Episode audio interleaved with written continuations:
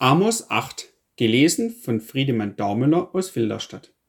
So ließ Gott der Herr mich schauen, und siehe, da stand ein Korb zur Ernte. Und er sprach, Was siehst du, Amos? Ich aber antwortete, Einen Korb zur Ernte. Da sprach der Herr zu mir, Das Ende ist gekommen über mein Volk Israel. Ich will nicht mehr an ihm vorübergehen. Und die Lieder im Tempel sollen in Heulen verkehrt werden. Zur selben Zeit, spricht Gott der Herr. Es werden an allen Orten viele Leichname liegen, die man hingeworfen hat, still. Höret dies, die ihr die Armen unterdrückt und die Elenden im Lande zugrunde richtet und sprecht. Wann will denn der Neumond ein Ende haben, dass wir Getreide verkaufen und der Sabbat, dass wir Korn feilhalten können und das Maß verringern und den Preis steigern und die Waage fälschen, damit wir die Armen um Geld und Geringen um ein paar Schuhe in unsere Gewalt bringen und Spreu für Korn verkaufen?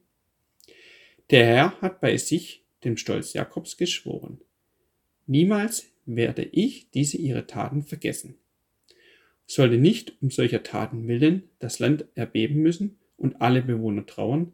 Ja, es soll sich heben wie die Wasser des Nils und sich senken wie der Strom Ägyptens.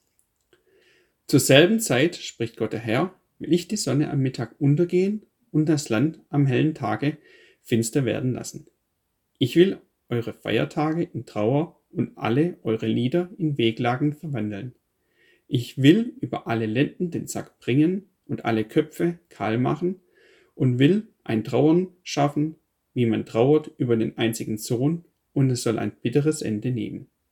Siehe, es kommt die Zeit, spricht Gott der Herr, dass ich einen Hunger ins Land schicken werde. Nicht ein Hunger nach Brot oder Durst nach Wasser, sondern nach dem Wort des Herrn ist zu hören, dass sie hin und her von einem Meer zum anderen, von Norden nach Osten laufen und des Herrn Wort suchen und doch nicht finden werden. Zu der Zeit werden die schönen Jungfrauen und die Jünglinge verschmachten vor Durst, die jetzt schwören bei dem Abgott Samarias und sprechen, so wahr dein Gott lebt Dan.